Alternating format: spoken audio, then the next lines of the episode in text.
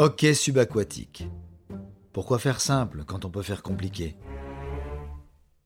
Interprétation Patrick Blandin.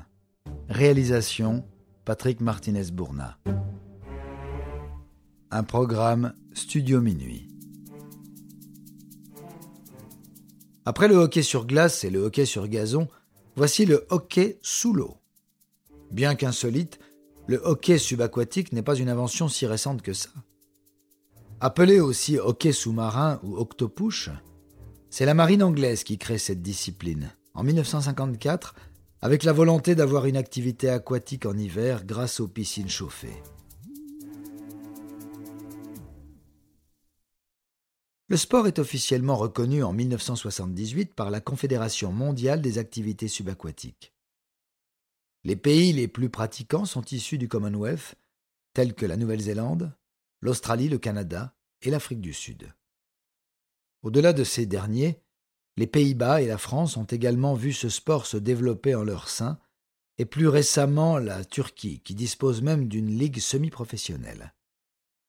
Même si ce sont tous des pays avec une histoire et une culture marine très forte, le hockey subaquatique se dispute toujours en piscine, à l'instar du waterpolo.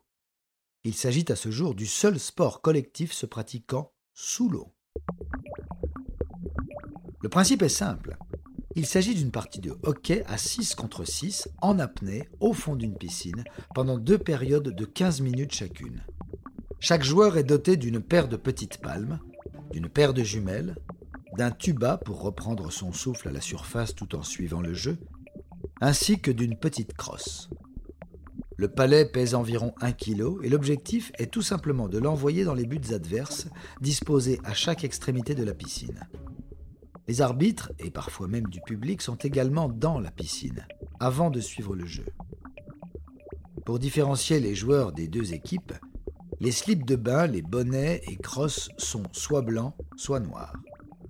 Lorsqu'un joueur fait une faute, l'arbitre l'envoie en prison. Dans le jargon octopuchien, le sanctionné va alors s'asseoir sur une chaise en dehors du bassin. Afin de développer ce sport amateur dont le championnat de France n'offre que deux week-ends de compétition par an, une start-up française ayant l'objectif de démocratiser plusieurs disciplines de niche a mis au point une ligue privée de hockey subaquatique en 2021. En structurant le sport et en proposant plus de compétitions, certaines avec des petits cash prizes, ils espèrent développer la pratique en France. Un des atouts de cette initiative est une meilleure captation vidéo pour attirer du public, puisque, depuis des gradins, il est essentiel d'avoir des écrans pour suivre l'action se déroulant au fond du bassin.